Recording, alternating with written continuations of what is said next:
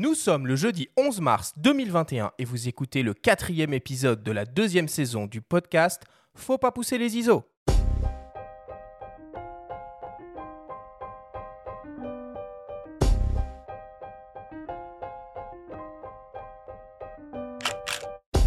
Bienvenue sur Faut pas pousser les ISO, le podcast entièrement dédié à l'image pour tous les passionnés de photos et de vidéos. Je suis Arthur Azoulay et cette émission vous est proposée par le magazine Le Monde de la Photo. Cette semaine, on s'intéresse à la vidéo et plus particulièrement à la phase du montage en post-production. Avec nos invités, nous allons vous donner toutes les clés pour vous former et vous lancer sereinement dans cette étape incontournable de la production vidéo.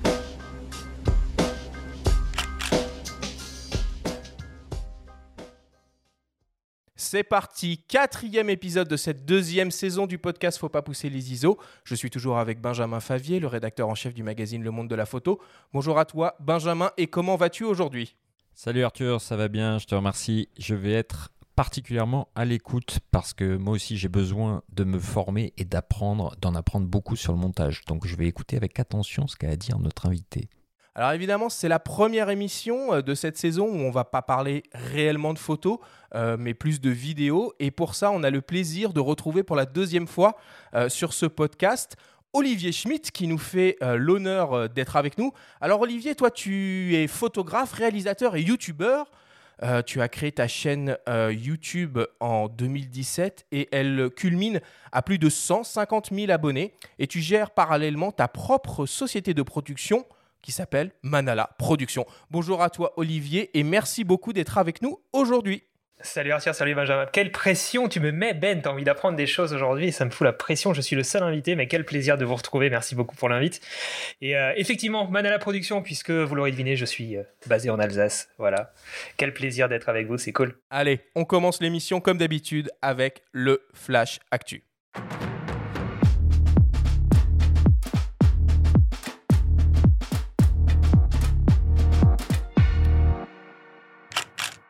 Cette semaine, dans le Flash Actu, Leica lance un nouveau 35 mm en monture M, Hasselblad s'associe à OnePlus et le festival Circulation ouvre ses portes à Paris.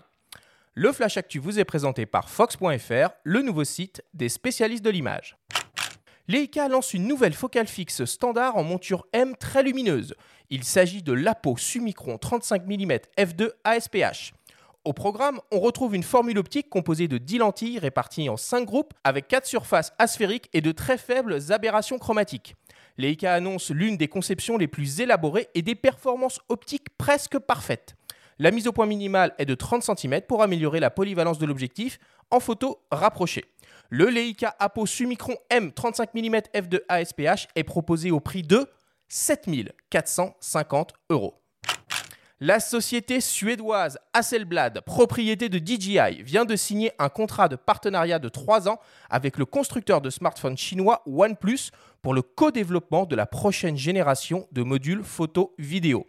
Le premier smartphone à bénéficier de cette nouvelle technologie sera le haut de gamme OnePlus 9 série qui sera dévoilé à la fin du mois. Pour la petite histoire, Hasselblad n'en est pas à son coup d'essai dans l'univers du smartphone puisqu'ils avaient déjà réalisé un partenariat en 2016 avec le constructeur Motorola. Affaire à suivre. Et enfin, les festivals photo sont de retour. Le premier à ouvrir le bal en 2021 est Circulation, le festival de la jeune photographie européenne propulsé par le collectif FETART qui se tient du 13 mars au 2 mai prochain au 104 à Paris dans le 19e arrondissement. Il est possible de découvrir en vrai 29 projets photographiques d'une génération gonflée à bloc, entre colère et poésie, observation et prise de parole, enquête approfondie et fiction idéale.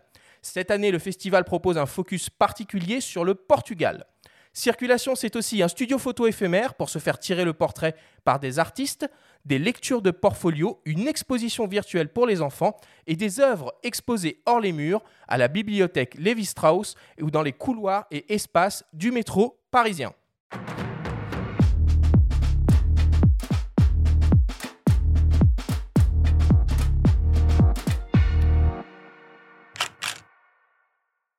Voilà pour les principaux titres euh, de l'actualité cette semaine. 7450 euros pour un 35 mm f2 en monture M, est-ce qu'on commence pas là à atteindre des sommets stratosphériques de prix chez Leica? C'est et on est on est quand même sur des nouveaux standards de prix dans la photo et la vidéo. Hein. En tout cas, de tout ce qu'on voit, tout, est de plus en plus cher. Hein. C'est dingue. Hein, comme là, je sais pas, le marché c'est séparé en, enfin, a vachement changé par rapport au, enfin, à il y a 10 ans en fait. Enfin, vous avez une bonne vision de ça, je pense, avec avec l'expérience du magazine, mais euh, on est vraiment parti sur des trucs hallucinants. Dans les autres euh, sujets de l'actualité, moi j'ai vu passer quelque chose euh, d'assez intéressant qui je pense va te, euh, va te parler, Olivier. Il y a Phantom qui a annoncé une nouvelle caméra TMX 7510 pour son joli petit nom de code qui est capable de filmer en HD, accrochez-vous, à 76 000 images par seconde.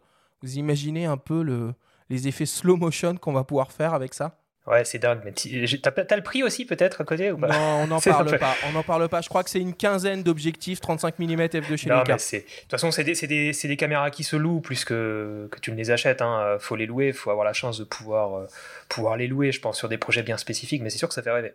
Et dans l'actualité aussi, il y a DJI qui a lancé un nouveau drone FPV. Alors je sais que toi tu es un adepte de l'utilisation euh, des drones, Olivier. Est-ce qu'on peut vraiment faire euh, des vidéos de qualité avec, euh, avec une machine comme ça? Et qu'est-ce que ça permet de faire de plus qu'avec un Mavic traditionnel, entre guillemets? Bah, la qualité, tu sais bien, hein, vous le savez tous les deux, c'est comme en photo, la qualité en vidéo, ça dépend pas que de la qualité technique du matériel, ça dépend de, ce qu'on veut raconter. Donc à partir du moment où tu as, une histoire à raconter, tu peux faire une vidéo de qualité. Après, en termes de qualité d'image, des retours que j'ai eu, je l'ai pas testé encore, mais des premiers retours que j'ai pu avoir de, de, on va dire, de, pilotes expérimentés, euh, dans le monde du FPV, euh, si on veut optimiser la qualité, c'est encore pour l'instant un petit peu plus adapté d'utiliser une GoPro tout simplement qui va avoir une meilleure qualité a priori que la caméra intégrée par le, le DJI FPV. Après, ça va permettre d'ouvrir le FPV au, grand, enfin, au grand public, c'est peut-être un peu, je vais peut-être un peu loin, mais en tout cas de rendre le FPV beaucoup plus accessible. Et clairement, on va tendre vers ça pour un vidéaste qui aujourd'hui sait pas piloter du FPV, qui a pas d'expérience, mais qui veut parfois en intégrer. C'est un drone qui est intéressant. Par contre, pour quelqu'un qui est expert dans le FPV, qui en fait depuis des années et des années, je pense pas que ce soit un drone ultra intéressant. Et quand tu dis FPV, ça veut dire quoi? Parce que les gens qui entendent ça pour la première fois, ils doivent se dire on parle de quoi là? Et ben alors tout le monde, je pense, euh, toutes les personnes qui nous écoutent connaissent le drone classique. On a une radiocommande en main, on a un drone, on le fait euh, on utilise notre smartphone pour voir un petit peu ce que voit le drone et piloter. Euh, ça, c'est déjà très très répandu maintenant, notamment par DJI, mais aussi par Hot, hein, une marque française, euh, notamment avec le Hanafi. Et les drones FPV, ce FPV pour First Person, Person View, c'est un drone en fait qu'on va piloter avec une vue de l'intérieur du drone, avec une mini caméra complémentaire à celle qui va filmer l'image cinématographique, on va dire, et on va avoir un masque sur la tête et on va pouvoir voir ce que voit le drone et ça permet de faire des, des acrobaties, de se faufiler entre les vidéo, quoi, un peu, hein comme un jeu mm. vidéo et de faire en fait, et c'est surtout des drones qui sont totalement manuels. Il n'y a pas de système de stabilisation automatique, il n'y a pas de système de GPS de base. Et le, le, drone qu'a sorti donc DJI, l'avantage c'est qu'effectivement tu vas avoir toutes ces technologies que c'est déjà faire DJI pour sécuriser les vols en quelque sorte et rendre ça plus accessible et, euh, et donner le choix et donner la possibilité au plus grand nombre de tester cette euh, discipline. Benjamin, tu as vu passer euh, d'autres sujets dans l'actualité cette semaine? Alors, il y a Nikon qui, sort un logiciel gratuit, NX Studio. Je suis curieux de l'installer de, de, le tester un petit peu. Moi, j'aimais bien euh, déjà ce qu'il faisait auparavant, Capture NXD, euh, notamment la gestion à l'époque, même encore, euh, encore avant, des U-Points, qui sont désormais propriété d'EXO, hein, qui détient la, la Nik Collection, qu'ils ont racheté à Google il y a quelques années. Euh, et euh, cette gestion comme ça euh, de zones précises de l'image par des points de contrôle, elle, normalement, elle existe toujours, même sous le nouveau NX Studio. Et j'ai lu qu'il y avait potentiellement la possibilité aussi d'éditer des vidéos sous ce logiciel qui est gratuit. Donc je, je, vais regarder ça de, de plus près. L'interface a l'air plutôt sympa avec un catalogueur, un éditeur. Donc, Il le présente comme un développeur RAW, du coup? Comme leur développeur RAW? Ah, c'est un développeur RAW, oui, oui. Euh, ça, permet de dématricer euh, les, fichiers NEF, euh, donc c'est les fichiers propriétaires de, Nikon. donc tous ceux qui ont des Nikon Z ou des réflexes Nikon et qui, qui shootent en RAW peuvent l'utiliser, a priori. Parfait. Affaire à suivre donc. On passe à la suite. Benjamin, c'est le moment de, de, ta story hebdomadaire. Alors cette semaine, tu vas nous emmener loin, mais alors très très loin, sur une autre planète c'est la story de Benjamin.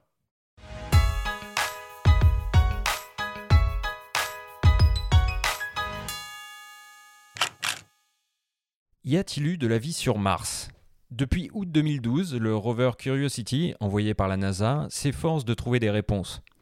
Sa mission, initialement prévue pour une durée de deux ans, se poursuit encore et s'avère prolifique.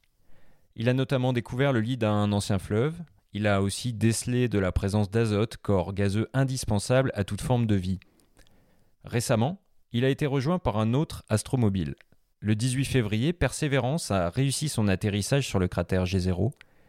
La NASA a diffusé des images saisissantes de cette séquence, ainsi que des photos, couleurs, dont un panorama à 360 degrés, et un son, le premier enregistré sur Mars. Stéphane Lemouelik, ingénieur de recherche au CNRS, au laboratoire de planétologie et géodynamique de l'Université de Nantes, spécialiste des techniques d'imagerie pour étudier la surface des planètes, nous explique le fonctionnement et l'intérêt de la plupart des nombreuses caméras et micros embarqués sur le rover.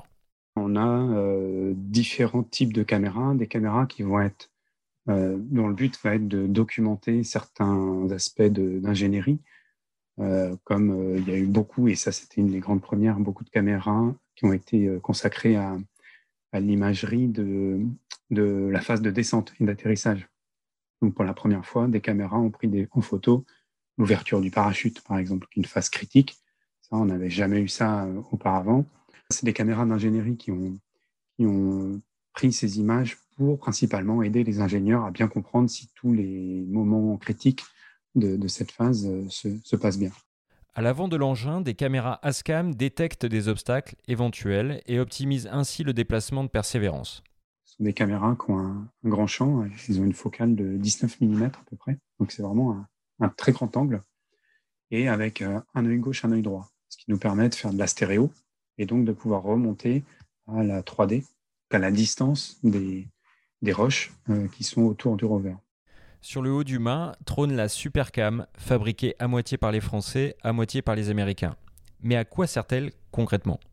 Le but de cette caméra, c'est principalement de documenter les endroits qu'on va analyser avec un, laser qui est sur Supercam. On tire un laser au sol et puis on va, avec cette caméra, prendre une image avant et après le tir laser pour voir quelle est la zone qui a été affectée par le, tir du laser. Une zone sur laquelle on va faire des mesures avec d'autres techniques de, spectroscopie. Persévérance bénéficie en fait de l'héritage technologique du rover Curiosity. Les améliorations sont nombreuses, qu'il s'agisse de la définition des capteurs ou encore des types d'optiques utilisés. Sur Curiosity, ces caméras étaient en noir et blanc et le capteur faisait à peu près un, mégapixel. Là, sur euh, Persévérance, on passe à un capteur qui fait presque 20 mégapixels euh, et qui devient un capteur couleur. Pour les géologues, c'est important d'avoir euh, la couleur des cailloux pour euh, aider à la compréhension. Le champ de vue est également plus large. On va pouvoir faire des panoramas 360 degrés avec seulement 5 images Navcam sur Persévérance. Sur Curiosity, l'œil gauche était un grand angle avec 30 mm de focale fixe et l'œil droit était un téléobjectif avec 100 mm de focale fixe aussi. La production d'images couleurs va constituer une aide précieuse dans le cadre des recherches scientifiques. On va avoir encore une fois la capacité à avoir des détails extrêmement fins, mais avec en plus euh, la, possibilité de voir la couleur réelle des cibles sur lesquelles on, va tirer. Et encore une fois, la couleur, ben, c'est des informations supplémentaires qui vont nous aider à interpréter les images en termes de composition. Le fait de disposer de zoom en lieu et place de focale fixe au niveau de chaque caméra permet d'aller plus loin dans la réalisation de vues 3D et donc des rendus de relief. On va pouvoir avoir des paires d'images, œil gauche, œil droit, pris à la même focale. Donc on peut avoir soit euh, une version grand angle, œil gauche, œil droit, soit une version téléobjectif, 110 mm de, focale. Ça va nous permettre de, notamment d'utiliser des techniques de photogrammétrie, c'est-à-dire des techniques où on va reconstituer le relief à partir de ces, paires d'images euh, stéréo. Et pour la première fois, un son a été capté sur Mars, un événement considérable. Un micro, et en fait deux micros, parce qu'il y, en a deux sur le rover, euh, ont pu déjà euh, enregistrer le vrai son sur Mars.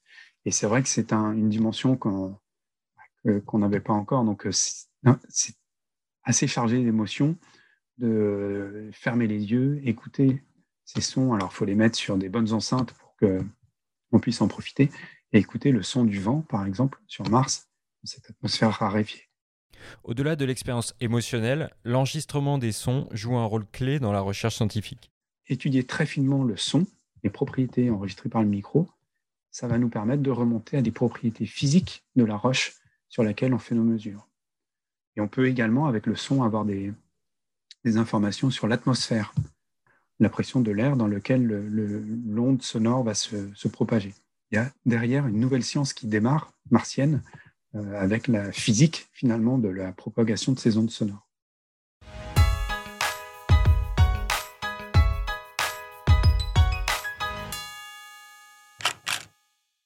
Ils en sont où, Benjamin, des, phases de vérification? Alors, euh, déjà, on remercie beaucoup euh, Stéphane Lemoelik pour avoir euh, pris du temps et nous avoir consacré une vingtaine de minutes alors qu'il est en plein encore occupé. Il est au chevet de, persévérance à distance en train de vérifier encore les protocoles et toutes les phases de test opérationnel avant de lancer véritablement les phases de recherche scientifique. Mais pour l'instant, tout se passe comme prévu, comme il l'espérait. Donc c'est assez prometteur et c'est vrai que le, premier enregistrement de son, on l'a senti dans, dans, la voix de, Stéphane, ça a procuré une énorme émotion euh, à toute la communauté euh, scientifique. La conception de tous ces outils d'imagerie a nécessité 7 euh, à 8 ans de développement. et dont la, la, fameuse Supercam qui a été à la fois développée à l'IRA à Toulouse en France et en partie aux États-Unis, et, donc une, très belle réussite, un peu cocorico, un peu, un peu, un peu française, mais c'est vraiment euh, une, prouesse euh, technologique. Alors c'est vrai qu'il y a des champs d'application en photo et en vidéo euh, qui sont un petit peu insoupçonnés dans, dans, la recherche scientifique. On l'avait évoqué tout à l'heure avec la nouvelle caméra fantôme. tu t'intéresses à ce genre de, de sujet, Olivier? Je m'intéresse, oui, mais par curiosité, quand je croise un peu des articles, mais c'est fou en fait. Je pense qu'on a du mal à s'imaginer euh, ce que ça représente en fait euh, à notre échelle, tu vois.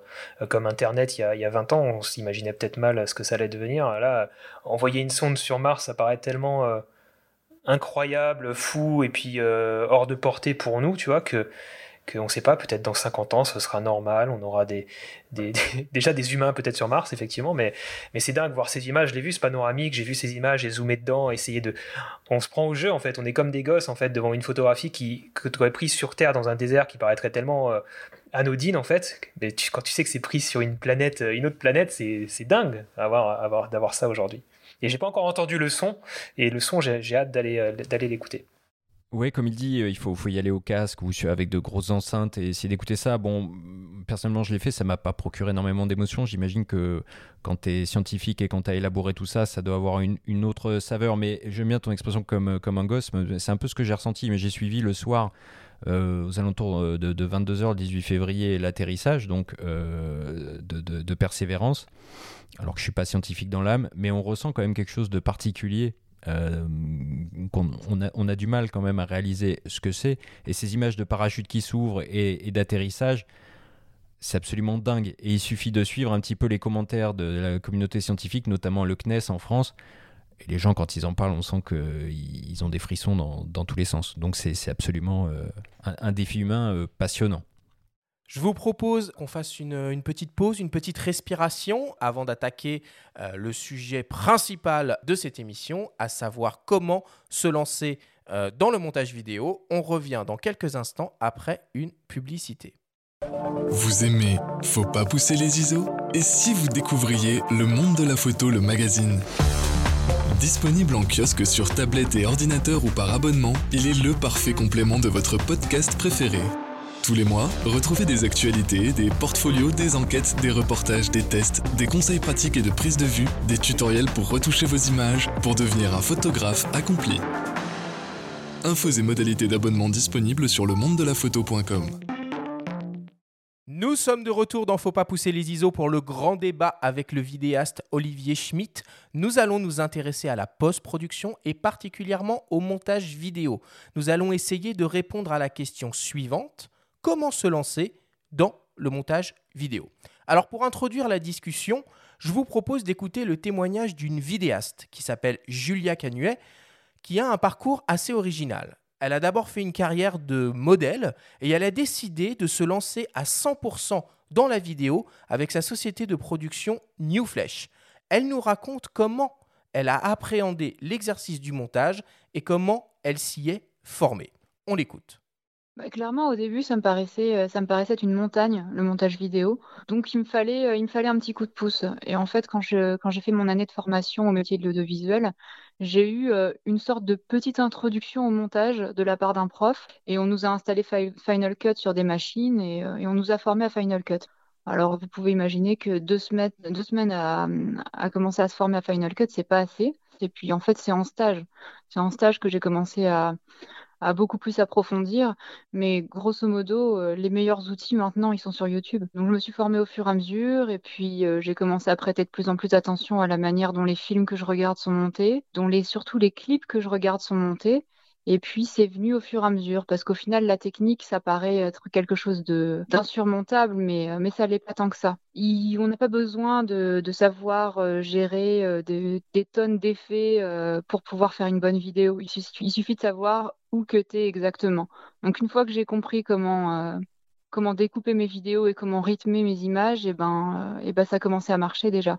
Donc au final, ça arrivait très vite. Pour les, pour les débutants, Aujourd'hui, là, sur YouTube, il y a des, centaines de, vidéastes en France euh, qui, proposent des tutos où vraiment on nous donne les clés du montage pour les débutants. Donc, ça va de euh, comment, euh, comment importer nos fichiers, nos fichiers dans le logiciel jusqu'à un petit peu de colorimétrie, aller rajouter des titrages, comment faire des jolis fondus, etc. Et, et, en fait, ça vient très, très rapidement parce qu'on a, dans l'idéal, on a deux écrans. Sur un écran, il y a le tuto sur l'autre écran, on a notre logiciel et puis on se penche un peu dessus, on suit les étapes et en fait, ça vient hyper rapidement. Mais le secret, c'est de pratiquer un maximum, évidemment. Peut-être pour, euh, commencer, euh, Olivier, tu peux nous, euh, nous parler de, bah, finalement, c'est quoi l'importance du montage dans l'exercice global d'une production vidéo? Grosse question déjà directement. Écoute, elle a déjà dit euh, beaucoup de choses de très très très très intéressant. Effectivement, euh, je suis d'accord avec tout ce qu'elle a qu'elle a pu dire. Et pour répondre à ta question, je dirais que le challenge, euh, le challenge d'un format audiovisuel, même pour une photo, mais ici la vidéo, c'est de, capter l'attention. Euh, capter l'attention plus ou moins rapidement, ça dépend forcément de notre volonté artistique. Mais le, gros défi, c'est de réussir à transmettre une émotion aussi. Ça, c'est un défi personnel que je me lance systématiquement. Que ce soit de la peur, de la joie, de la tristesse, que ce soit euh, faire pleurer les gens de différentes manières, peu importe, mais ou juste partager un instant. Le, défi du montage pour moi, c'est de, voilà, de, réussir à aller au bout de, sa, de son idée et de faire en sorte que les gens aient envie de, suivre l'histoire du début à la fin et de comprendre potentiellement, de soit comprendre ce que le réalisateur a voulu transmettre, soit euh, potentiellement aussi se faire sa propre idée, sa propre interprétation de, de ce qu'on a regardé. Mais, mais, voilà un petit peu pour moi, si je devais résumer euh, le challenge. Quoi. est-ce qu'il vaut mieux euh, monter ses propres images ou c'est plus facile de monter les images des autres? Oh bordel, bah, écoute, c'est tellement plus simple de monter ses propres images. Euh, c'est vrai que, que le, alors le travail de monteur, c'est déjà c'est, c'est, pas c'est pas un travail de, enfin tout le monde n'est pas monteur en fait. On s'improvise pas forcément monteur. On n'a pas forcément tous envie d'être monteur. Et un réalisateur, un vidéaste, quand il commence, il n'est pas obligé d'aimer le montage. Hein. Faut, euh, on est, on peut filmer et ne pas faire de montage. Le monteur, c'est un métier, c'est un métier à mm. part entière. Et effectivement, donc les monteurs sont souvent amenés euh, de base. Le métier de monteur, le monteur est amené à monter des images qu'il n'a pas tournées c'est logique, c'est dans une chaîne de production.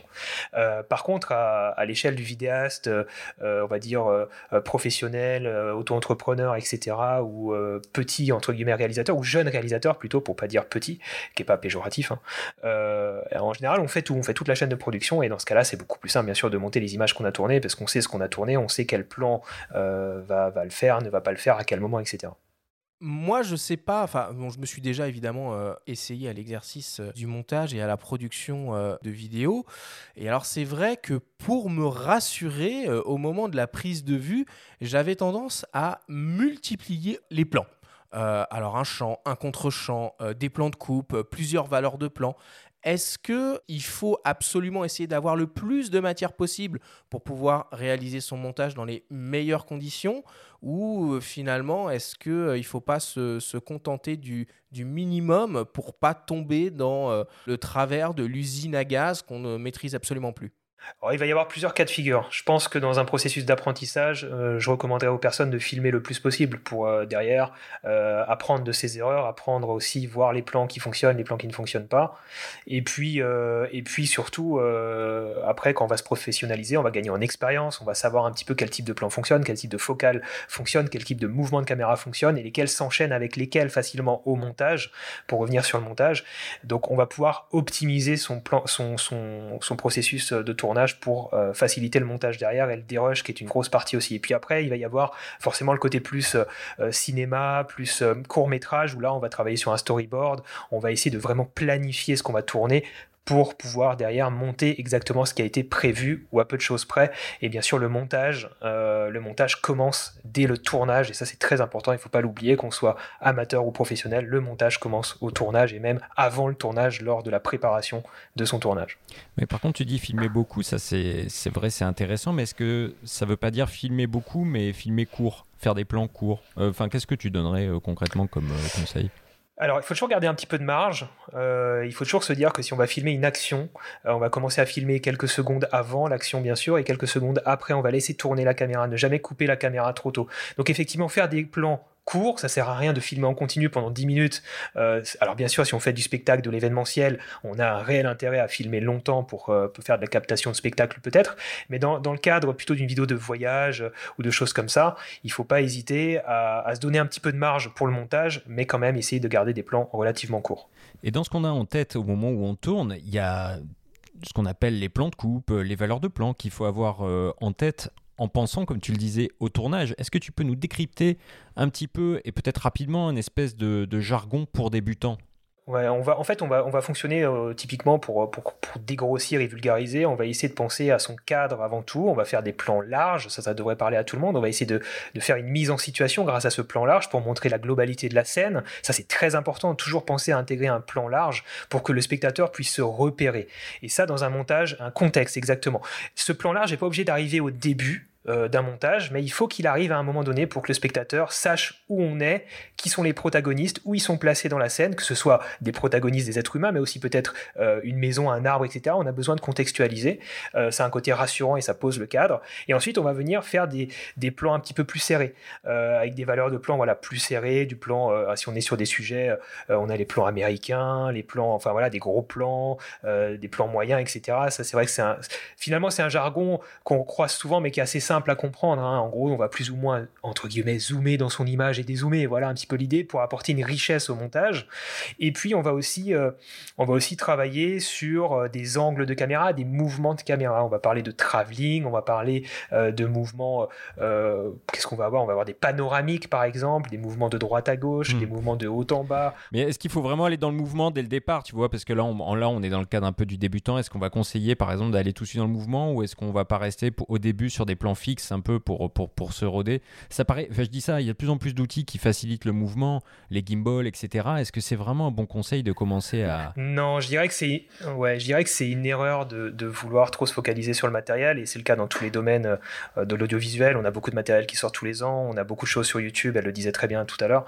Euh, on, voit beaucoup de choses, beaucoup d'outils au final pour, euh, si on ne les utilise pas forcément bien, on ne va pas en faire grand-chose et on va pas servir notre histoire, on va pas servir notre montage. Donc il faut d'abord penser à son sujet, à ce qu'on veut transmettre comme émotion, et à essayer de trouver le mouvement de caméra, le cadre, etc., qui va correspondre à ce qu'on veut en raconter avant tout. Et de ça découlera un moyen technique. Mais c'est surtout pas l'inverse qui doit, qui doit primer, c'est pas le matériel qui va nous permettre de faire tel plan, c'est j'ai besoin de faire tel plan, de raconter telle, telle chose, j'ai besoin de ce matériel potentiellement.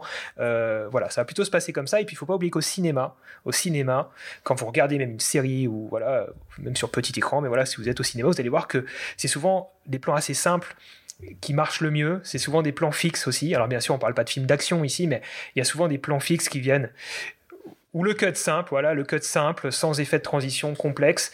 Euh, quand on a une histoire qui est bien ficelée, même sur du voyage, hein, bien sûr, on n'est pas forcément en train de vouloir faire du court métrage et de la fiction tout le temps, même sur du voyage, quand on a des, cuts et des plans simples, même en plan fixe qui fonctionnent bien ou avec des tout petits mouvements de caméra, et eh ben ça, ça marche parfois beaucoup mieux qu'un plan avec beaucoup de mouvements qui finalement est juste là pour faire un peu un effet waouh, mais qui ne raconte pas grand chose. Tu me tends la perche d'une certaine façon, euh, parce que voilà, j'ai vraiment le sentiment euh, qu'en vidéo, et particulièrement au moment du montage, bah, il y a des effets de mode. On se souvient par exemple de la grande mode euh, du slow motion. Qui nous était servi absolument à toutes les sauces. Plus récemment, il y a la mode de ce qui est appelé le, le b-roll, qui consiste à produire des mouvements caméra qui sont très impressionnants, qui suivent étroitement et de très près l'action du sujet. J'ai interrogé Julia sur le b-roll et plus généralement sur les effets de mode en vidéo et au moment du montage. On l'écoute. Effectivement, il y a eu cette mode là, euh, surtout pendant le Covid où tout le monde était à la maison. Donc euh, le, seul sujet qu'ils avaient, c'était clairement eux-mêmes, leur cuisine ou, ou, leurs potes, euh, leurs colocs ou leurs femmes ou je ne sais quoi. Donc du coup, ils se sont mis tous à faire des, vidéos de cocktails, de, café, de préparation d'une pizza.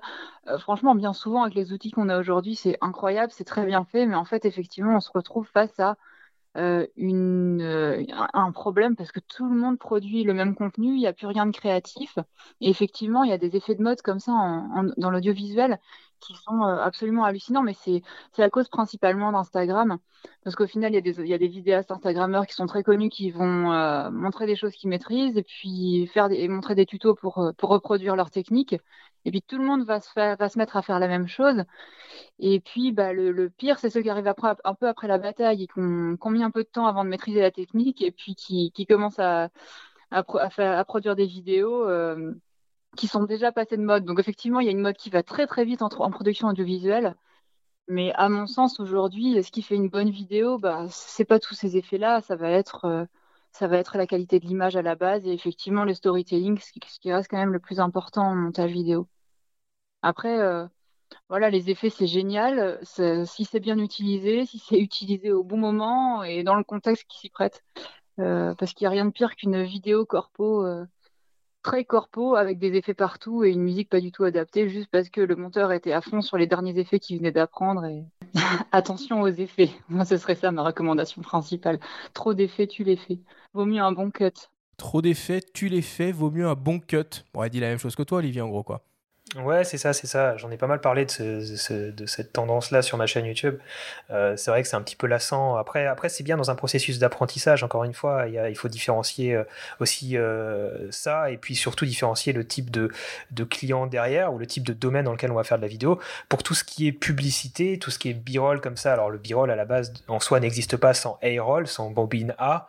sinon, il n'y a pas trop lieu de parler de B-roll. Mais tous ces effets dont on parlait tout à l'heure de caméra qui bougent dans tous les sens pour parler de pizza et, ou de je sais pas trop quoi, ça a son intérêt dans la publicité où ça doit aller vite, euh, pour tout ce qui est réseaux sociaux où il va falloir capter l'attention en une ou deux secondes auprès enfin capter l'attention du spectateur en, très très peu de temps. Dans la pub, c'est toujours adapté, dans le cinéma, dans la fiction, dans, dans ces choses-là, c'est un peu moins adapté selon moi, donc effectivement, il faut faire attention.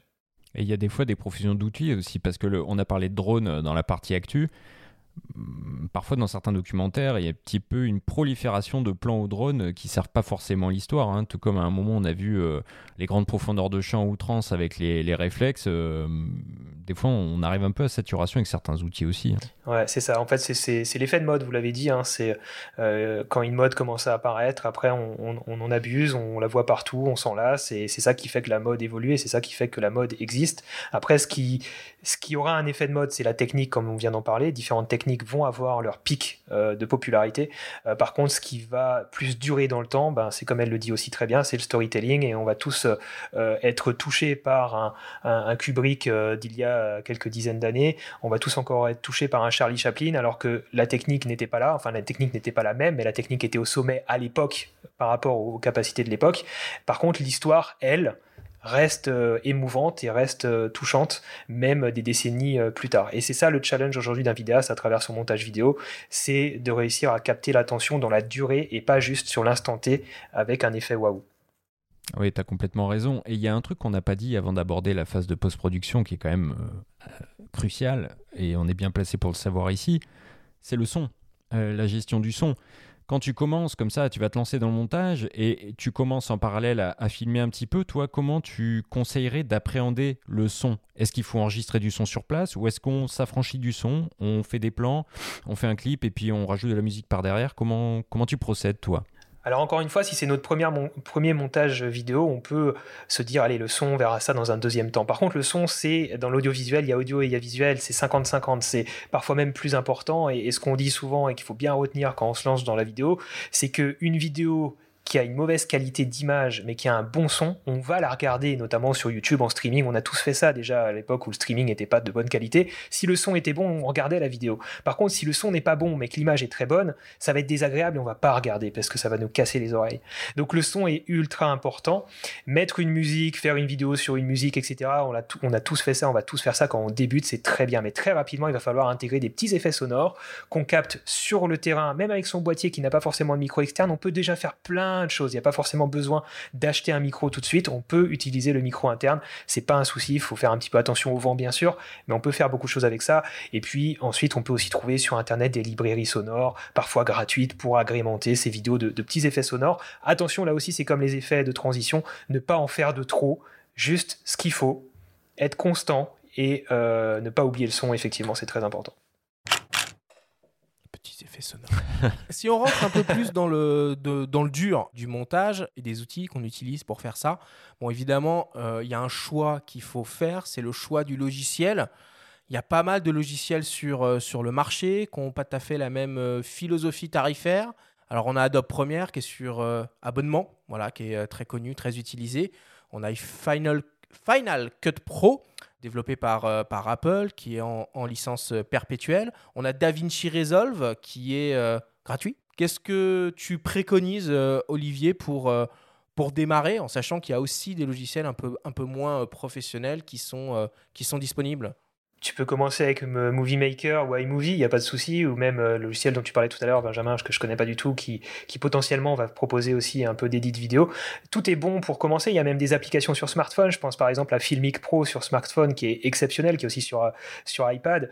Euh, alors il coûte 30 euros, mais c'est 30 euros euh, qui vous permettent de faire énormément de choses. Il y a des gens qui ont des chaînes YouTube aujourd'hui euh, entièrement faites avec du smartphone. J'en parle d'ailleurs dans mon podcast, euh, j'en parlais il n'y a pas longtemps, au smartphone où tout est tourné, monté au smartphone. Donc il y a tellement de possibilités aujourd'hui, on n'a pas besoin de grand chose. Encore une fois, si on part du principe que c'est le storytelling qui est important et que du simple cut est largement suffisant, ça il faut peut-être arrêter effectivement de, de regarder un petit peu ce qui se fait sur YouTube, les grandes tendances en termes de montage et juste se concentrer sur nos propres envies et ce qu'on veut raconter et faire les choses de façon simple, comme au cinéma, comme dans le cinéma, on va dire, d'auteur, où on n'a pas d'effet visuel euh, extravagant et pourtant on arrive à, tirer l'alarme assez, euh, assez facilement. Encore une fois, la, la technique, euh, la technique, elle est accessible pour tous, on l'a dit précédemment, elle est accessible sur YouTube, gratuitement souvent, ou à travers des écoles. La technique, tout le monde peut être bon techniquement, tout le monde peut apprendre à utiliser Premiere, Final Cut, After Effects pour faire des effets incroyables. C'est une question de temps et d'investissement personnel, mais on a tous accès à ça.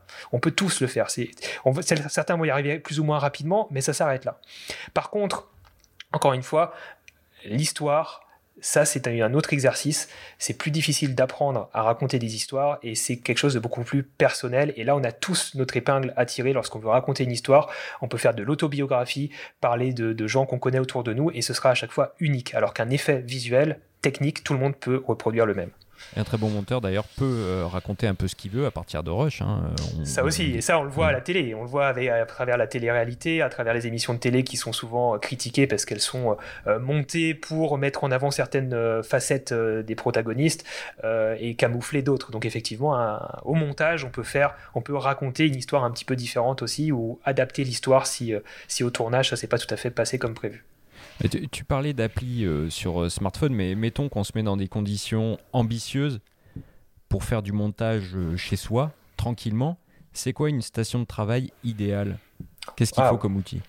Écoute, moi je dirais que déjà il va falloir quand même un écran euh, assez grand. Quand je dis assez grand, un 17 pouces, c'est déjà, c'est déjà bien. Un, ordi portable 17 pouces, pour moi, c'est bien. Il y a des gens qui vont réussir à faire du montage vidéo sur du 13 et du 15 pouces. Pour être confort, je recommanderais quand même un petit 17 pouces, ce serait quand même pas mal. C'est un peu moins portable, transportable. Et ça permet d'avoir de l'espace. Parce que quand on a sa, sa, sa, timeline de montage, c'est quand même bien d'avoir un peu d'espace, de pouvoir en même temps euh, voir son image correctement. Donc je dirais un 17 pouces, euh, un i5, un i7, ça suffit largement pour monter de la Full HD la fenêtre où s'affiche euh, où s'affichent les rushs. Hein, c'est ça, c'est c'est là qu'on va regarder un petit peu. Euh. Ouais, c'est ça. C'est vrai que j'utilise euh, certains termes, mais voilà, c'est c'est juste notre table de montage, on va dire. Voilà. Voir l'enchaînement des plans, ça, c'est une grande ligne droite comme ça horizontale qui prend de la place. Euh, donc c'est quand même plus confortable d'avoir un écran assez grand. Et puis après, en termes de performance vidéo, performance informatique, ça dépend forcément de, du boîtier qu'on va utiliser et euh, des performances de celui-ci et de la taille des fichiers, en fait, de, des besoins en ressources informatiques pour lire ces fichiers-là. mais je dirais qu'aujourd'hui, on peut faire du montage vidéo quand même avec beaucoup de machines si on n'a pas non plus le dernier boîtier qui vient de sortir, qui filme en Ultra HD, 422 10 bits, encore des termes techniques qui parleront pas à tout le monde, mais en gros, euh, pour débuter, on n'a pas besoin de ces derniers boîtiers-là et on peut faire des choses en Full HD aujourd'hui qui, tiennent largement la route et qui ne feront pas dater, en tout cas en termes de qualité d'image. Alors quand on fait du, euh, montage, euh, évidemment on manipule beaucoup de, beaucoup de fichiers. Est-ce que tu as des, des, conseils un peu pour organiser tout ça et pas se perdre totalement avec une quantité stratosphérique de, de documents et de fichiers à manipuler? Alors, je suis pas le meilleur exemple pour ça parce que moi j'ai tendance à, tout garder. Tu sais, il y a toujours la team de ceux, même en photo, ceux qui gardent tout, ceux qui suppriment une fois que c'est édité. Moi, je suis dans la team, je garde tout et je stocke tout sur des disques durs. Donc, euh, c'est vrai que je vais euh, déjà jamais rien supprimer sur la carte, euh, la carte mémoire sur le terrain, jamais. c'est la même règle que j'applique en photo hein, pour pas éviter de faire des erreurs. Et puis même si sur le petit écran du boîtier, on voit pas toujours ce qui s'est passé, forcément de toujours bien ce qui s'est passé. Et puis c'est toujours intéressant de, de, se refaire un avis après sur l'ordinateur, sur un grand écran. Donc, je préfère ne pas Déjà, ça c'est mon premier conseil. De forcément décharger euh, en local sur le disque de travail euh, qui va aller le plus vite, et idéalement du SSD. Hein, on parlait de performance informatique avant. Idéalement avoir un, disque de travail en SSD, donc en technologie de disque pour que ça aille vite et euh, de pas supprimer, toujours pas supprimer de la carte au cas où on a un petit pépin ou au cas où euh, il se passe quelque chose. Moi, je supprime rien de la carte tant que j'ai pas fait deux backups. Donc ensuite, je vais faire un petit backup sur un disque externe ou sur un NAS pour ceux qui sont un peu mieux équipés. Euh, et puis après, pour s'organiser, moi, je fonctionne toujours par date inversée. Donc là, on est par exemple le 9 mars 2021. Je vais me faire un dossier 210309 pour que ça se trie toujours dans le bon ordre et je vais bien classer par boîtier que j'ai utilisé pour m'y retrouver ou par journée de tournage ou si c'est pour un court métrage, je vais directement faire des dossiers par scène et par séquence euh, de montage si jamais j'ai un peu mieux organisé la chose en termes de storyboard. Ça c'est pour les montages un petit peu plus poussés. Et, euh, puis, euh, et puis voilà, après j'ai bien en tête avec l'expérience ce que j'ai filmé et quel plan va être intéressant. Donc en général mon dérush va, va assez vite. Et quand tu es sur le terrain justement en vue de ce fameux tournage, euh, par rapport à la définition que tu vas choisir, par exemple, un boîtier qui permet de filmer en 4K, est-ce que tu vas toujours prioriser la, définition maximum ou est-ce que tu vas dire bah, finalement je vais exploiter que la, 1080p, je vais faire une diffusion web donc je vais tourner en 1080p Est-ce que tu raisonnes comme ça? Et au niveau après des réglages plus particulièrement et des choix de fichiers, concrètement, qu'est-ce qu'il vaut mieux utiliser? Du MP4, du Move? Des fois, on, va dans les menus en tant que photographe, on se retrouve dans les menus vidéo, il y a la moitié des, des formats qu'on ne connaît pas j'ai envie de te dire, c'est pas nous qui choisissons. Souvent, c'est pas nous qui choisissons parce que typiquement pour l'Ultra HD, effectivement, aujourd'hui, une vidéo en Full HD euh, sur YouTube ne, fera pas dater. Il y a encore beaucoup de contenu en Full HD. Les gens sont encore beaucoup équipés en télé HD, enfin Full HD aussi. Donc c'est pas grave de filmer en Full HD. Moi j'aime bien miser sur l'avenir. Donc quand je le peux, je filme en Ultra HD parce que à l'époque on se disait que la Full HD servait à rien. Maintenant c'est le standard. Et aujourd'hui on a tendance à dire que l'Ultra HD tout le monde n'est pas équipé, ça sert à rien, c'est se faire chier pour rien. Mais ouais, mais c'est miser sur l'avenir encore une fois. Donc euh, personnellement j'essaie de faire en sorte que mon contenu, que ce soit mes courts métrages ou mes vidéos sur YouTube ou mes vidéos, les vidéos pour mes clients, euh, durent dans le temps le plus possible. Et dans 5 ans, clairement l'Ultra HD sera clairement le standard, même peut-être avant. Hein, ça l'est déjà un petit peu pour moi euh, enfin, j'ai un peu, l'impression que, ça, le devient vraiment là. Euh, donc, c'est important que ça, ne fasse pas dater. Euh, pour effectivement Instagram, Facebook, etc., c'est pas nécessaire de publier en Ultra HD. de toute façon, il y a un tel taux de compression derrière qui va assassiner le, le produit que que c'est pas forcément nécessaire. Par contre, avoir à la source ce qu'on appelle un master de la meilleure des qualités possibles, ça servira toujours, ça pourra toujours servir si jamais il y a une retouche à faire. Dans quelques années, il faudra réutiliser potentiellement des plans. Donc c'est une sécurité, c'est comme en photo se dire qu'il vaut mieux, même quand on débute, shooter en RAW plus JPEG pour que dans 5 ans on puisse revenir sur son travail de quand on débutait et avoir la chance d'éditer ses RAW. Euh, et si on l'avait pas fait, on aurait été un peu embêté et un peu déçu. Question peut-être naïve par rapport à ce que tu dis, mais est-ce qu'on peut imaginer cropper dans une image comme on le fait par exemple euh, en photo avec un 60 millions de pixels, tu croppes dedans, tu dis bah c'est bon, j'ai un 24 millions équivalent. Bah, c'est à ça que sert beaucoup l'Ultra HD, la 6K, la 8K, c'est avoir une flexibilité. Après, il y a plein d'autres intérêts à filmer en 8K, notamment dans le cinéma, mais, mais, euh, mais c'est ça, c'est de pouvoir avoir un peu de flexibilité. Alors les puristes diront non, il faut avoir son bon cadre dès le début.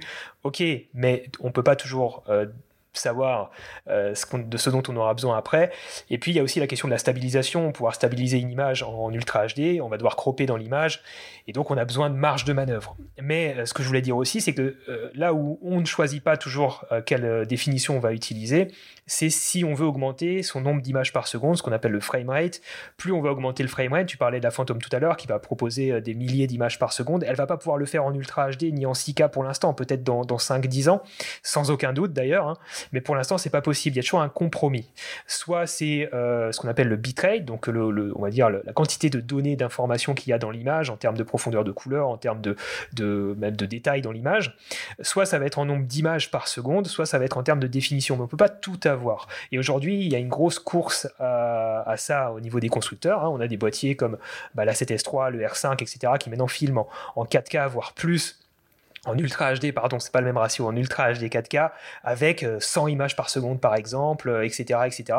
Et ça, c'est les nouveaux challenges euh, technologiques, effectivement, c'est de, pouvoir associer les deux et de réduire au maximum les contraintes et les, les limitations qu'il peut y avoir entre chaque caractéristique technique.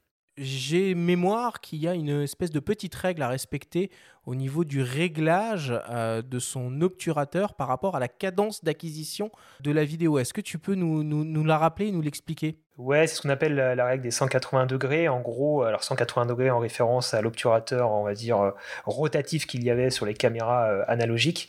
en gros, pour faire simple, si vous filmez à 25 images par seconde, hein, qui est le standard pâle européen, et en France, qui, en France s'appelle le CCAM, mais peu importe, 25 images par seconde, vous allez doubler cette valeur là pour avoir votre vitesse euh, de shutter, donc votre vitesse d'obturation, comme en photo. Donc vous allez travailler au 1 sur 2 fois le nombre d'images par seconde, donc 1 sur 2 fois 25, donc 1 cinquantième de seconde.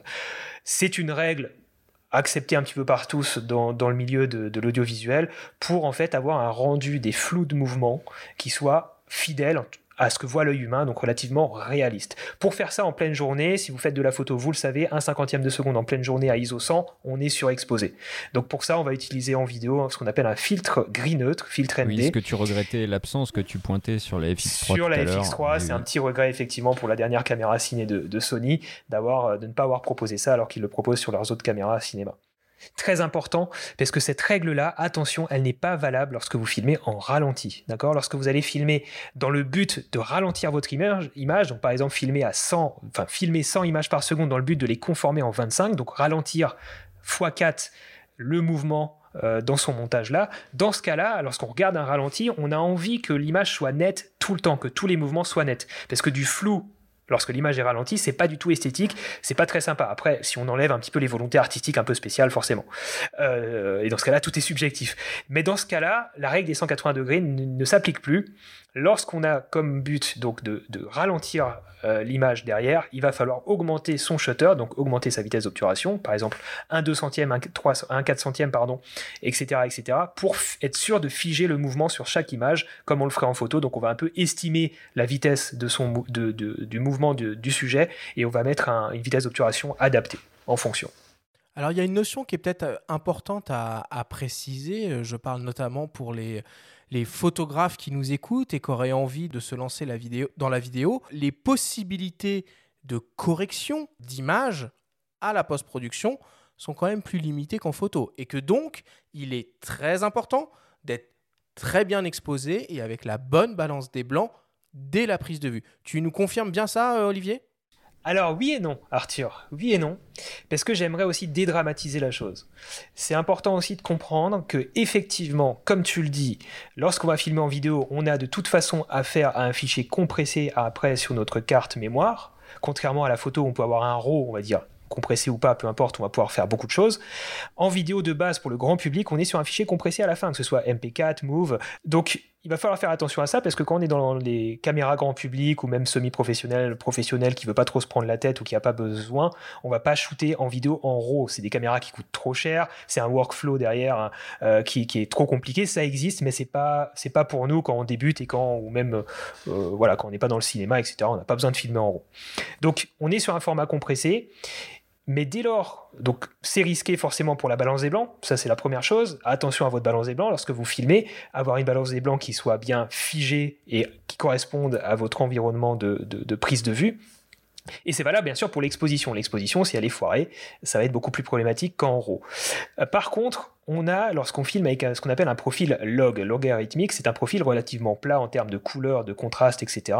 On a quand même une marge de manœuvre qui est pas dégueulasse, quoi. On va quand même pouvoir rattraper une balance des blancs si on n'est pas dans des extrêmes, tu vois. On n'est pas totalement bleu, on va pouvoir rattraper et ajuster sa balance des blancs. Donc c'est pas si dramatique que ça. Bien sûr, il faut faire plus attention qu'en photo pour répondre à ta question, mais on a une petite marge de manœuvre si on filme par exemple en log. Mais c'est peut-être l'étape d'après. Hein. Là, là, on va basculer. On refera une émission après sur, le, versant, euh, sur le versant pro parce que là, euh, là on, va, on va un peu loin. On parle donc de, prise de vue, on parle de montage, euh, tu donnes beaucoup de conseils, mais si on veut se, se former finalement, quelles sont les voies royales pour, pour se former un petit peu sur le BABA en tant que monteur? Euh, le terrain, bien sûr. Donc ça veut dire, euh, moi je propose en tant que, si on veut vraiment se former en tant que monteur, il va falloir déjà, je pense, d'abord filmer ses propres images pour comprendre euh, comment elles peuvent s'enchaîner au montage et se rendre compte en fait par la pratique de, de ce qui peut fonctionner et ne pas fonctionner. Donc je dirais avant toute chose, bien sûr, la pratique, comme toute passion, la pratique personnelle le soir, après le boulot, après les cours, peu importe, euh, c'est ça qui va, qui va vraiment nous apporter le plus de choses. Et puis après, on a accès à plein de formations en ligne, qu'elles soient payantes ou pas. On a même des écoles où on va apprendre le montage. J'ai pas forcément de référence en, tête, mais euh, mais il y a beaucoup de possibilités. Et, comme on le disait aussi tout à l'heure, effectivement, sur YouTube, vous allez trouver plein de, plein de choses pour débuter. On n'a pas forcément besoin de, payer. le fait de payer une formation, ça va nous apporter une structure, ça va nous apporter un, un cheminement dans l'apprentissage qui est très bénéfique pour beaucoup de personnes, mais on peut trouver quand même beaucoup de choses gratuitement sur Internet. Le seul défaut, c'est que ça va être décousu. Euh, tu me disais que toi, tu avais une formation en, préparation euh, qui allait sortir dans le, dans le courant de l'année. Donc, du coup, j'imagine payante en ligne. Est-ce que tu peux euh, nous expliquer un peu comment tu l'as pensée et ce qu'elle va, entre guillemets, apporter de plus par rapport à ce que tu peux déjà proposer gratuitement sur ta chaîne ou ce qu'on peut retrouver ailleurs sur YouTube? Alors, ce qui, est, très important pour moi, c'est dans la réflexion de cette création, merci d'en parler, de cette, euh, formation-là, euh, je voulais essayer de, de, proposer quelque chose qu'on ne peut pas forcément facilement retrouver aujourd'hui sur Internet, c'est-à-dire euh, avoir non seulement un programme qui soit structuré, comme je disais tout à l'heure, puisque c'est ça qui va faire la différence entre quelque chose de gratuit et de payant, c'est qu'on va avoir un cheminement d'apprentissage, et puis surtout un retour d'expérience sur des travaux concrets, euh, avec peut-être du making-of, avec des explications euh, plan par plan pour, euh, en termes de matériel, en termes d'artistique, en termes de découpage, en termes de montage, etc. Quels choix ont été faits. Et puis surtout de la critique par rapport aux travaux des étudiants aussi. Donc ça, ça va être vraiment un point clé pour moi. C'est cette relation avec les étudiants et de, pouvoir échanger de vive voix avec eux et pas seulement à travers des vidéos préenregistrées, mais aussi à travers de la formation, soit en one-one par écran interposé, en direct ensemble, soit en audioconférence pour répondre aux questions directement et essayer d'aller un petit peu plus dans le détail. Euh, moi qui ai été formateur et qui suis toujours, alors avec le Covid c'est un peu plus compliqué, mais qui euh, euh, suis formateur en présentiel depuis des années en photo et en vidéo, c'est très important pour moi d'avoir cette relation vocale avec, ou, alors physique même, hein, si, si c'est possible à l'avenir, ce sera de nouveau possible avec mes étudiants pour mieux comprendre leurs besoins et, être plus précis dans ce que j'ai envie de leur enseigner.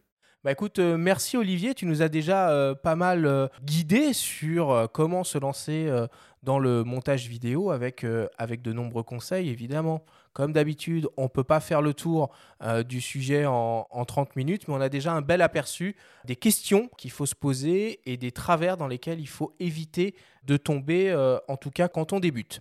On passe à la suite avec la session questions-réponses.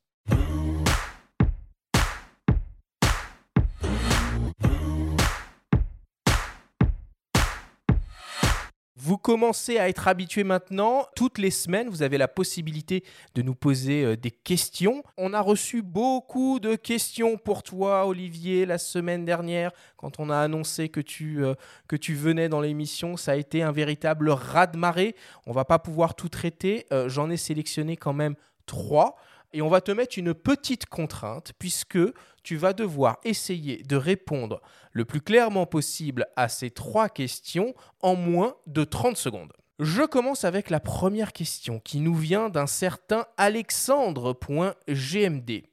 Alexandre se demande si on peut mélanger des vidéos 8K, 4K, 1080p dans un même montage ou est-ce que c'est totalement inutile? Alors, 30 secondes, c'est parti. Écoute, tu peux tout à fait le faire. Ce qui est important, c'est que lorsque tu vas utiliser beaucoup de définitions, ça va être pour euh, mettre en avant euh, par exemple un paysage, mettre en avant euh, des détails dans l'image. Et tu vas pouvoir utiliser des définitions plus petites lorsque tu vas mettre en avant par exemple de l'émotion avec des ralentis. Mais si tu enchaînes un plan 8K avec un plan Full HD de paysage, ça va être choquant. Par contre, si tu enchaînes un plan 8K de paysage avec un, de la Full HD et de l'émotion, un regard, un sourire, des oiseaux qui s'envolent, ça peut fonctionner. Presque. Eh, je suis presque. Oh, oh, ouais. sur le gong, sur le gong. Attention au sujet, mais ça peut fonctionner. Deuxième question qui nous vient d'une certaine Elias Seckel, ou d'un certain, je ne sais pas. Je dirais un. Les Elias, je dirais un. Moi, je me méfie toujours un peu des, des, sur Instagram. En tout cas, cette personne se demande où trouver un son de design de qualité et gratuitement. Oh, et gratuitement, et bah, tu les fais toi-même. Voilà, et pour les avoir de qualité, tu vas dans la forêt à côté de chez toi, dans ton jardin, dans ta cuisine, tu enregistres toi-même avec ton téléphone, ça suffira largement, le bruit de ta casserole et le bruit des oiseaux qui sifflent, et tu feras attention à ça, déjà tu apprendras beaucoup de choses, et en plus tu auras tes propres sound design, ce sera beaucoup plus satisfaisant, et euh, ils seront largement de, de bonne qualité pour faire ce que tu veux faire, je pense, si tu fais pas du cinéma. Voilà. Moins de 30 secondes, bravo.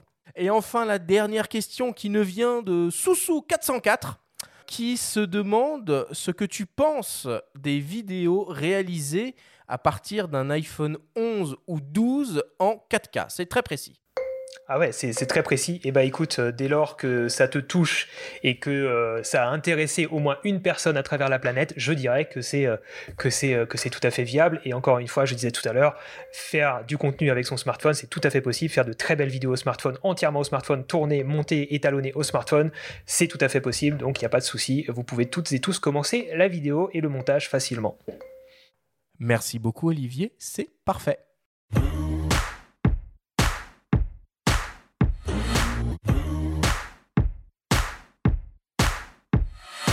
Il est venu le temps maintenant de conclure euh, cette, euh, cette émission. Merci à vous deux. Je commence par toi, Olivier. Euh, quelle est ton actualité en ce moment? Quelles seront les prochaines vidéos que tu vas pouvoir nous proposer sur ta chaîne YouTube?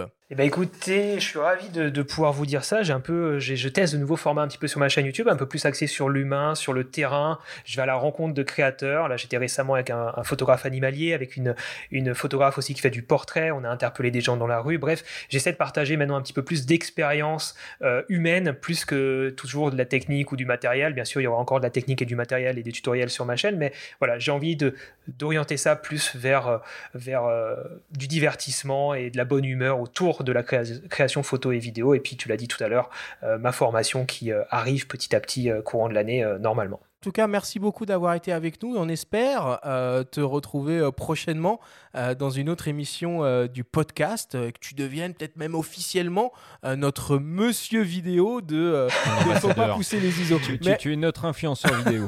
ah, allez, allez, allez, allez, tout le monde achète un, une caméra demain. Allez, ciao Merci à toi, Olivier. Non, mais merci beaucoup pour l'invite. Merci, ça fait super plaisir euh, de, de, de, vous retrouver pour ce deuxième épisode. Et puis, avec grand plaisir pour un troisième épisode. Euh, aucun souci, vous m'appelez quand vous voulez, c'est toujours un plaisir. Benjamin, vous venez de boucler un nouveau magazine, j'ai cru comprendre?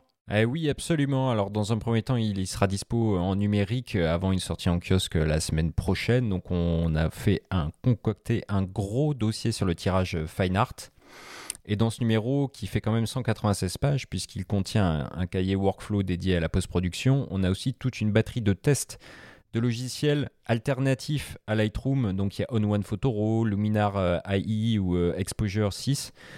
Des logiciels qui valent euh, vraiment le détour. Bien sûr, des tests après de boîtiers, d'objectifs.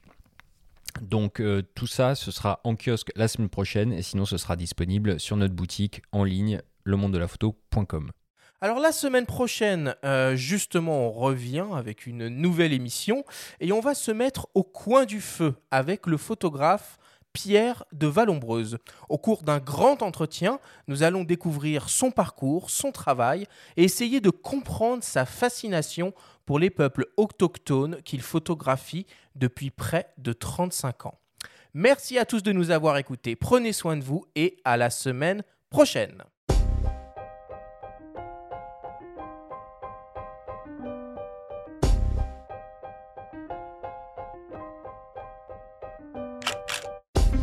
C'était Faut pas pousser les ISO, le podcast entièrement dédié à l'image pour tous les passionnés de photos et de vidéos. Abonnez-vous à notre chaîne et retrouvez l'intégralité de nos émissions depuis toutes les plateformes comme Spotify, Apple Podcasts, Google Podcasts, Deezer et YouTube. Rendez-vous jeudi prochain pour un nouvel épisode. D'ici là, faites de la photo et n'oubliez pas, faut pas pousser les ISO.